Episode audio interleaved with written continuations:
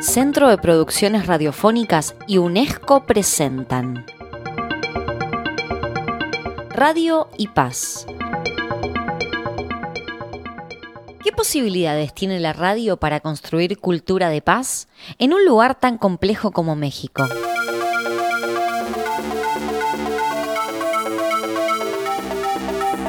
Según Periodistas Sin Fronteras, el año 2022 fue el cuarto consecutivo que ubicó a México como el país más peligroso para ejercer el periodismo. De hecho, hubo más comunicadores asesinados que en un país en conflicto bélico como Ucrania. Asimismo, es un país atravesado duramente por el machismo. Este contexto nos hizo preguntarnos sobre el rol de la radio en la construcción de paz y convivencia en aquel país.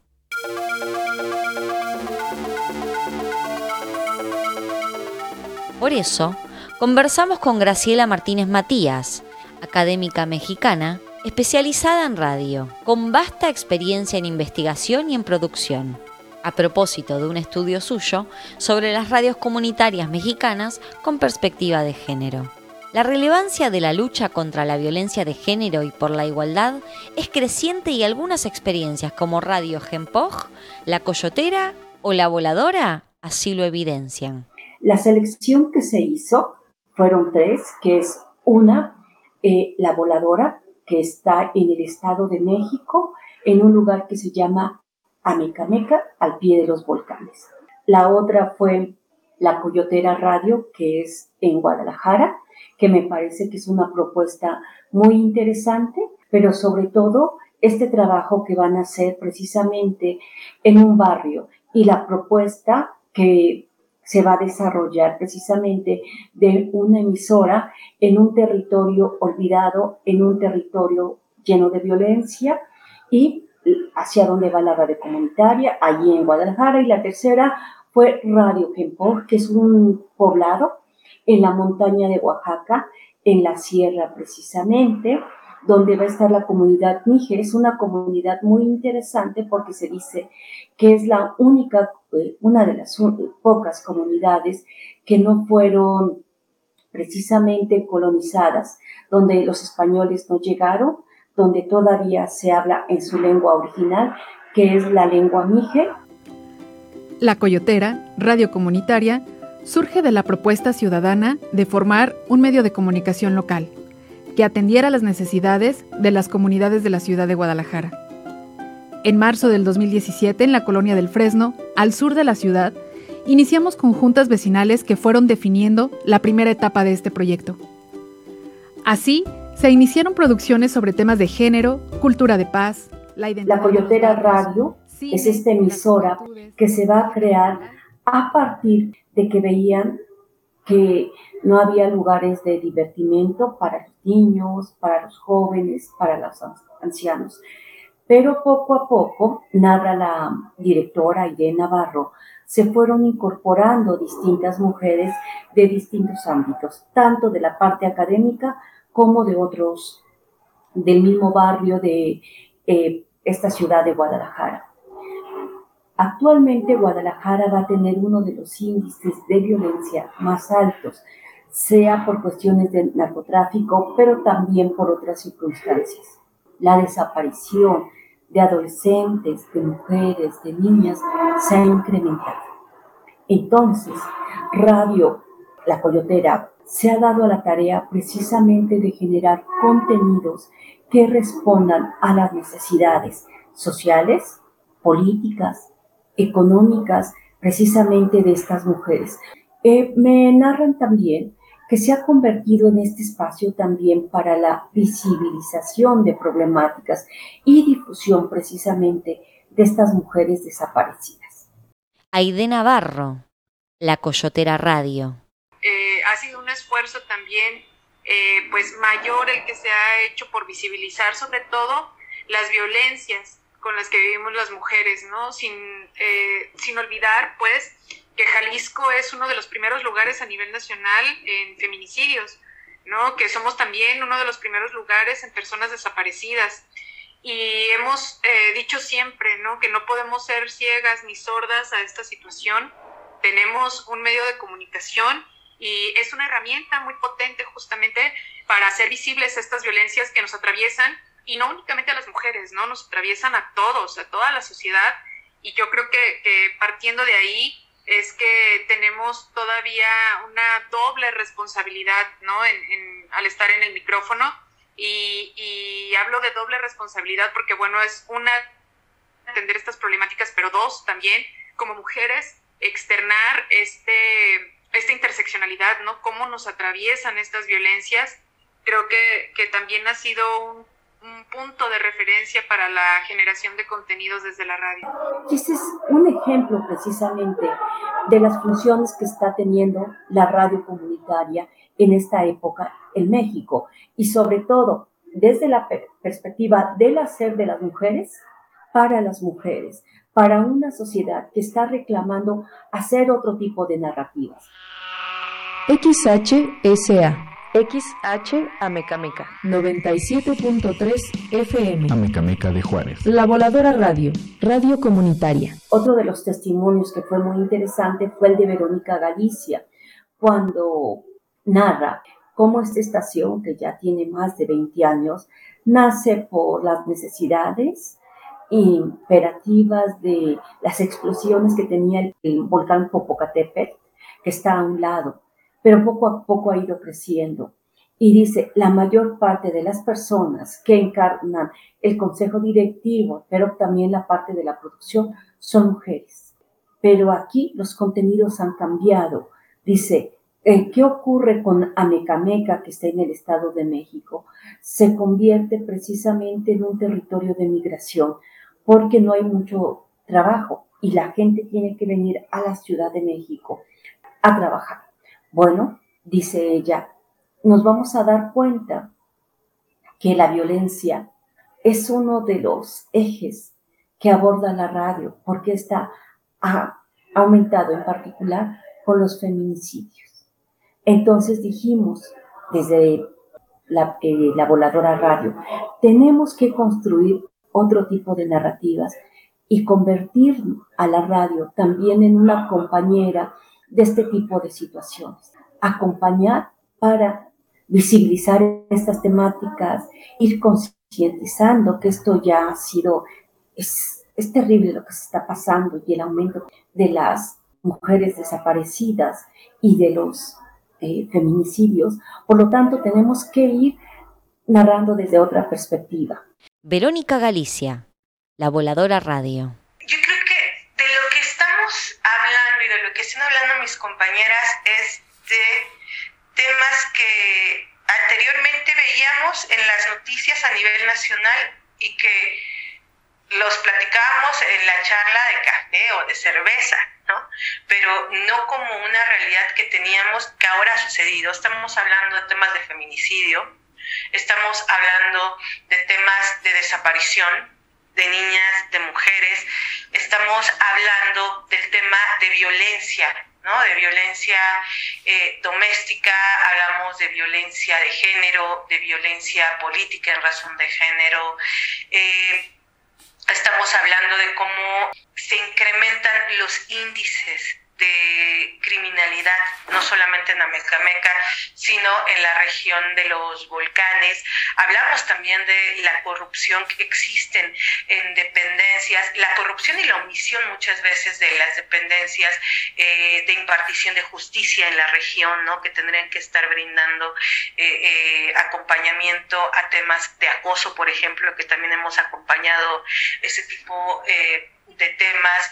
Eh, estamos hablando también de la defensa, si bien de no propiamente de la tierra y el territorio, pero sí de los recursos naturales, que son parte de la agenda y por supuesto de, eh, estamos hablando de derechos de niñas, adolescentes y mujeres. La Voladora Radio, 22 años, abriendo los oídos, sembrando la palabra colectiva.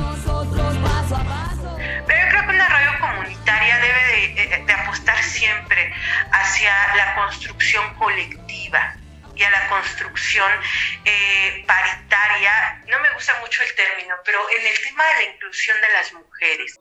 Y entonces han comenzado a trabajar eh, otro tipo de contenidos, siempre en apoyo y defensa de las mujeres, pero feminicidios, pero también de la violencia de género intrafamiliar. Recordemos un poco que México es un país bastante machista. Y entonces se normaliza que un hombre le pegue a su esposa, la violente, un padre de familia, un hermano.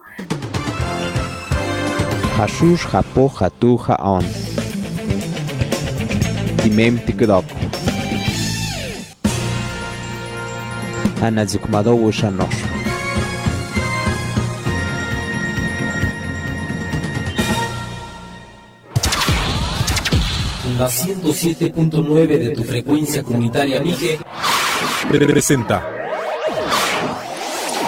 Noticiario Jumbo. El tercer caso, que es el caso de Radio Gempo, allí es muy interesante porque señala Lilia que junto con otras mujeres, ellas, además precisamente de tocar el tema de género, se han abocado también a la parte de la música.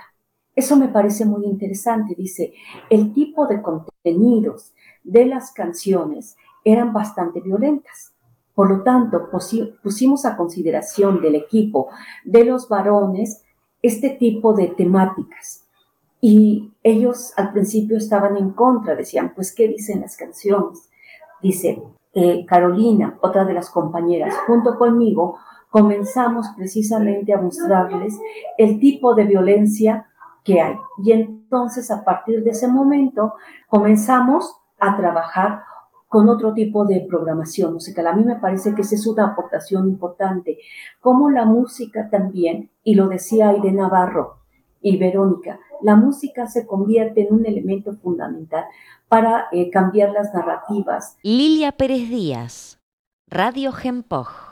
Y digo que eh, le llamamos comunitaria porque inicia en la comunidad, entonces Em, pues en, dentro de, de, la forma de cómo nos organizamos en la comunidad, pues de manera colectiva, de manera organizada y pues siempre como platicando entre todas y todos el caminar de algún tipo de proyecto y en este caso pues la radio fue como de esta manera a partir de estos casos, se puede reflexionar sobre el rol que ya están teniendo las radios comunitarias en la construcción de paz.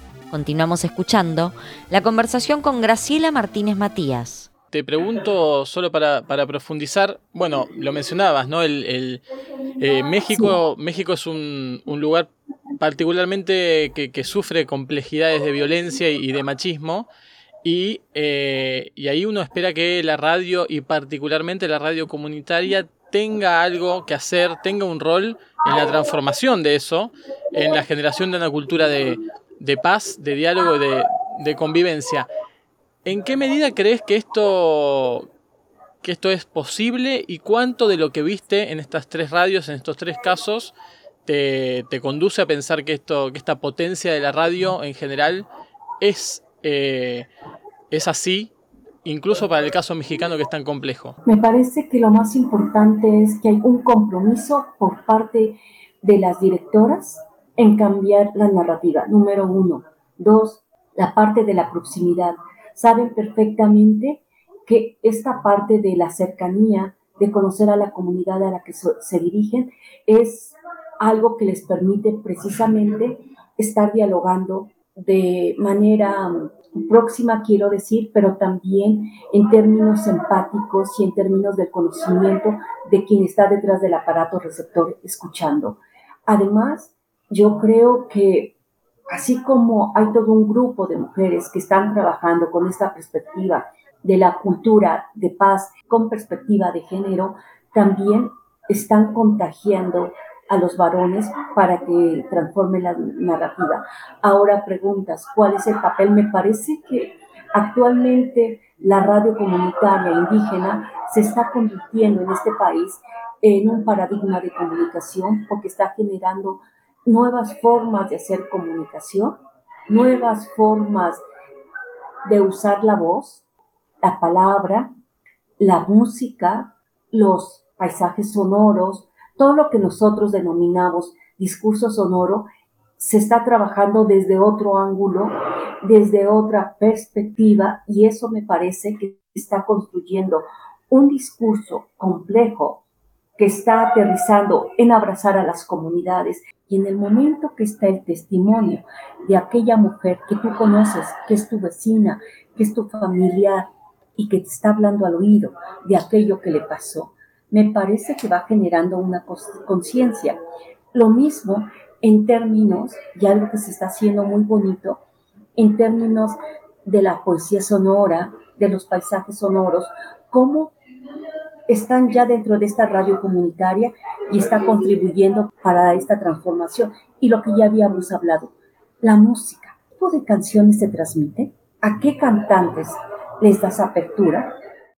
Graciela, escuchándote, se entiende quizás un poco más la pertinencia además del medio radiofónico para esto, porque no se trata solamente, aunque también, de testimonios, de escuchar historias, de la voz, de la palabra, sino que también, como lo venís diciendo y como lo recogés de las experiencias que has investigado, que la música también tiene su rol, que el paisaje sonoro, los sonidos del entorno tienen su rol, que eh, los timbres de las voces, que las lenguas originarias, no solamente es abrir los micrófonos a debatir explícitamente sobre la construcción de paz, sino que la radio como medio de cercanía, de, la calidez, también está construyendo un, un, ambiente seguro para transformar la vida cotidiana. Entiendo que por ahí también va, ¿por qué la radio y no otro medio, no?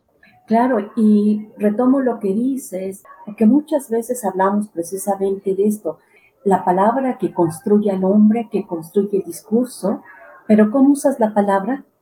Porque el sonido también genera paz, también genera tranquilidad.